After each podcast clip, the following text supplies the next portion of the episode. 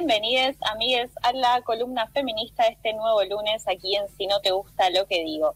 Bueno, al inicio del programa hablábamos de cuáles van a ser los temas que vamos a hablar en este programa. El primero de ellos es el nuevo juicio en busca de justicia por Lucía Pérez ya que el Tribunal de Casación Penal bonaerense resolvió dejar sin efecto el fallo de los jueces que en noviembre de 2018 habían negado el abuso sexual de Lucía Pérez, la joven de Mar del Plata, recordemos, que murió a manos de dos varones adultos en 2016.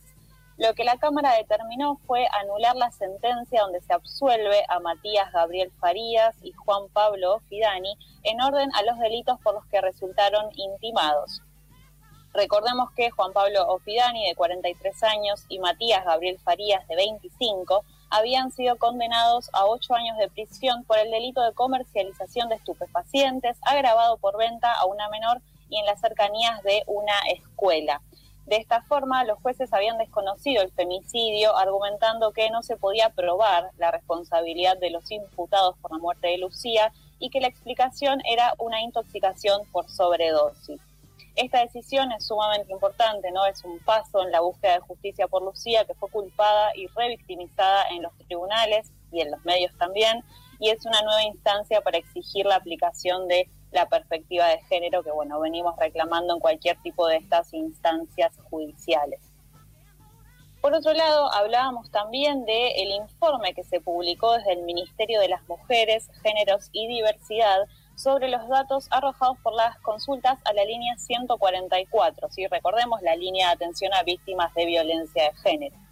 El informe abarca datos desde el 1 de enero al 31 de junio de 2020, periodo en el que se realizaron 55.715 consultas. El periodo específicamente que refiere al aislamiento social preventivo y obligatorio arroja un eh, total de 34.494 comunicaciones.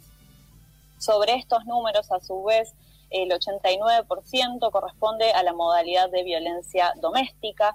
Casi la totalidad de las personas que se comunicaron refirieron sufrir violencia psicológica, el 68% refirió haber sufrido violencia física y un 35% afirma haber sufrido violencia económica. También eh, vale aclarar que el 98% de las personas que se comunicaron son mujeres, el 63% tiene entre 15 y 44 años, el 2% se encontraban embarazadas y el 3% tenía algún tipo de discapacidad. Interesante, interesante, el dato, ¿eh? interesante.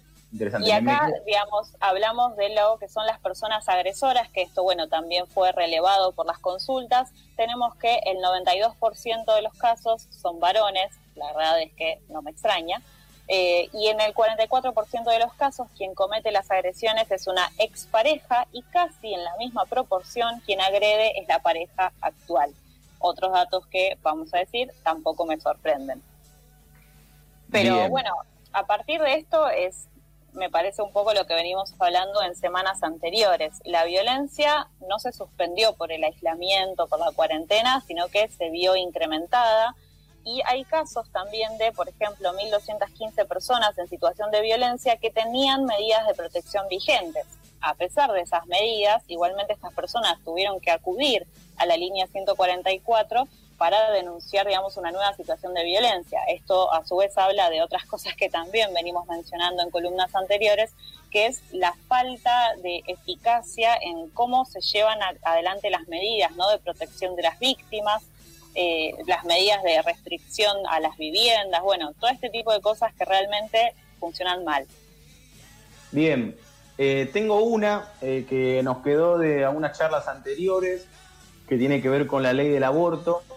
lo leí y lo consulté con una fuente. la ley del aborto sería tratada el año que viene, ¿sí? sí. presentada en marzo o abril, pero posterior a las elecciones. ¿Por qué? Porque en caso de, ganar, digamos, el Frente de Todos tendría mayoría en la Cámara Baja. ¿sí? Eh, se habla de ya confirmado hasta el año que viene y su, su voto posterior a las elecciones. Entonces estaríamos hablando posterior a, octubre quizás del 2021.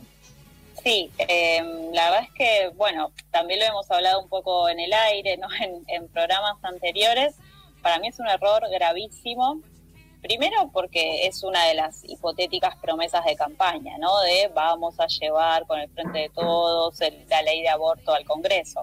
Estamos a agosto de 2020, ya casi un año de las elecciones, eh, y todavía, bueno, esa ley no ha sido llevada y de hecho esto se ha manifestado que se pretende llevar el año que viene. Después, por otro lado, los abortos se siguen dando todos los días.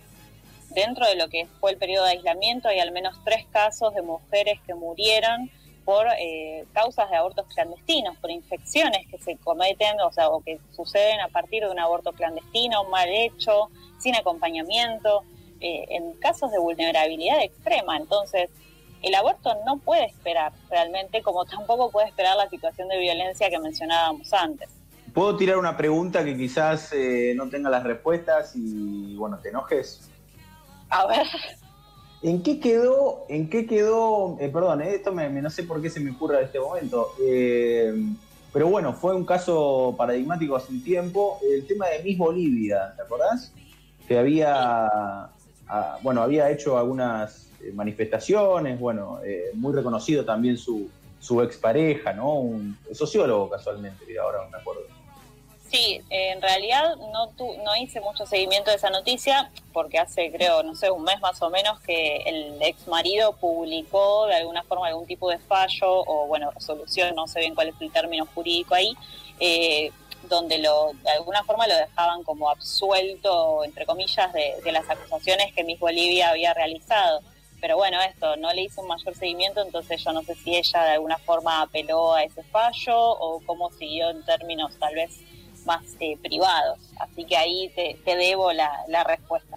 Bien, me, meto porque, claro, em, o sea, lo que desestimó la justicia es porque está la denuncia civil y la hay dos tipos de denuncias. Una, solamente una de las denuncias cayó, por así decirlo, es esto de que la justicia lo sobreselló a, a bueno, a la expareja justamente de, de Miss Bolivia, pero igualmente hay otra denuncia que sigue en pie y es bueno la que, la que sigue llevando adelante Miss Bolivia, ¿no? Por supuesto.